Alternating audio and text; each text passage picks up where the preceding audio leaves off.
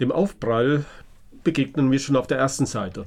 Vier Personen im Januar 1982 auf der Rückfahrt von Prag, Soraya, Elena und die beiden Hauptfiguren Luise und Thomas. Der Zusammenstoß mit einem Militärtransporter wird Soraya das Leben kosten und Luise schwer verletzen. Alle vier wohnten bis dahin gemeinsam in einem besetzten Haus in Berlin. Der Aufprall markiert auch das Ende der ersten spielerisch hedonistischen, unbeschwerten Phase der Häuserkampfbewegung.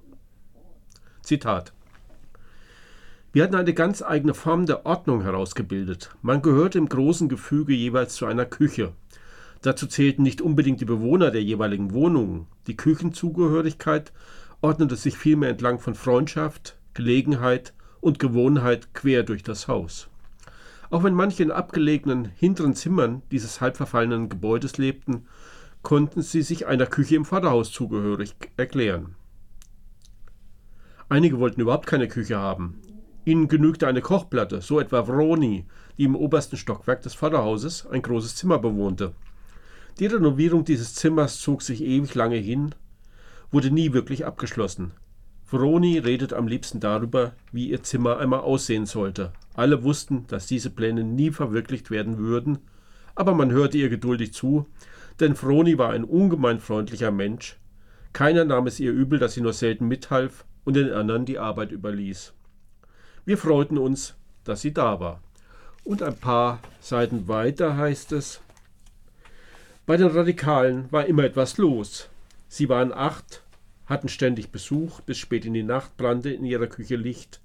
Mal hörten sie den Polizeifunk ab, mal drehten sie die Paradensender auf, mal schrieben sie Flugblätter und mal spielten sie Doppelkopf. Zu essen gab es abwechselnd Kartoffeln mit Leinöl und Nudeln mit Knoblauch. Dazu schwarzen Kaffee oder Bier. Die aus der Stadtvilla waren die einzigen, die auf eigene Zimmer verzichteten. In ihrer Küche gab es eine Kochecke, ein Sofa und einen großen Esstisch. Sie hatten ein gemeinsames Schlafzimmer und als Extravaganz eine Bibliothek mit einigen wackeligen Regalen und einem Podest, auf dem man liegen und lesen konnte. Essen war zweitrangig. Einmal kochte Luise Zunge, die mochte keiner, und man landete wieder bei Nudeln. Getrunken wurde Rotwein. Fette Joints, lautstarke Sex Pistols und Motetten von Johann Sebastian Bach waren ihr täglich Brot. Bei ihnen ging es immer um die großen Themen. Kunst und Umsturz gehörten zusammen. Zitat Ende. Die Besetzerinnen sind ein überaus heterogener Haufen aus unterschiedlichsten Leuten mit unterschiedlichen Fähigkeiten, Vorlieben, Gemütern und Antrieben. Sie scheint hauptsächlich die Besetzung zu vereinen. Ein Teil ist wahnsinnig engagiert, ein Teil hängt rum, ein Teil pflegt mehr das eigene Ego, andere haben einen scheinbar unerschütterlichen Gemeinsinn. Kurz gesagt, es herrscht das absolute Chaos, was allein schon an den Bruchbuden liegt, die nur provisorisch instand gesetzt werden. Strom und Wasser werden geklaut und auch untereinander ist privates Eigentum keine Kategorie. Es gibt Funktionsräume und die monogame Zweierbeziehung ist eher die Ausnahme.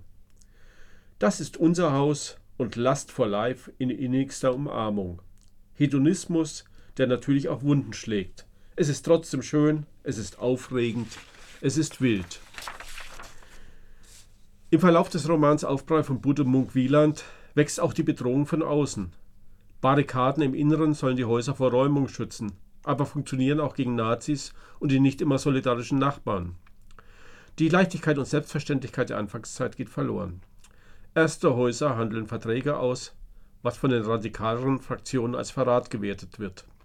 Alles treibt mehr und mehr auseinander. Karrieren, Lebensentwürfe, Beziehungen rücken in den Vordergrund.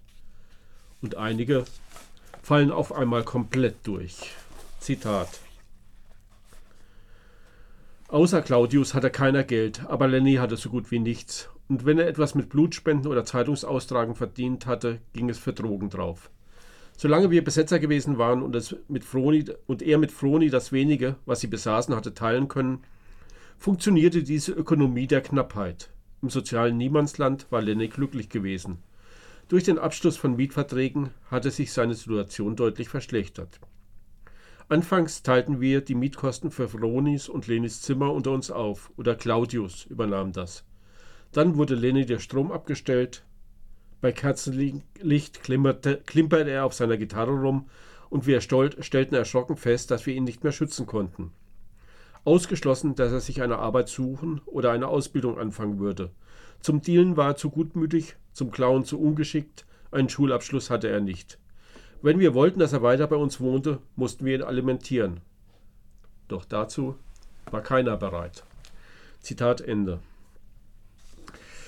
Lenny ist danach so verzweifelt, dass er versucht, in die DDR überzusiedeln, aber auch die wollten ihn nicht. Lenny steht stellvertretend für einige der Besetzerinnen, die gegen Ende der Bewegungsphase scheitern und unsanft landen. Die meisten finden jedoch andere Wege.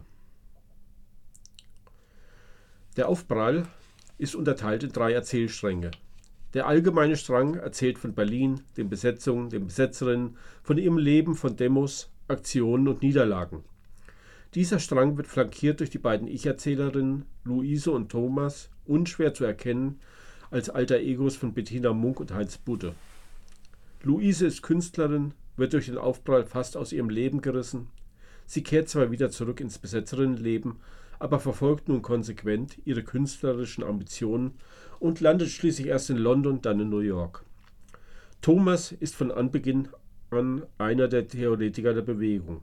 Er schafft es parallel zum Chaos im besetzten Haus, Philosophie an der FU in Berlin zu studieren.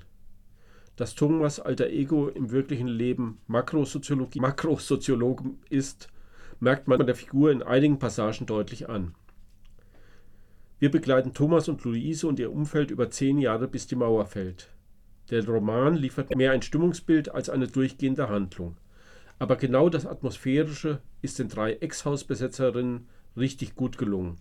Da ist dann auch zu verzeihen, dass manche Figur etwas eindimensional geraten ist.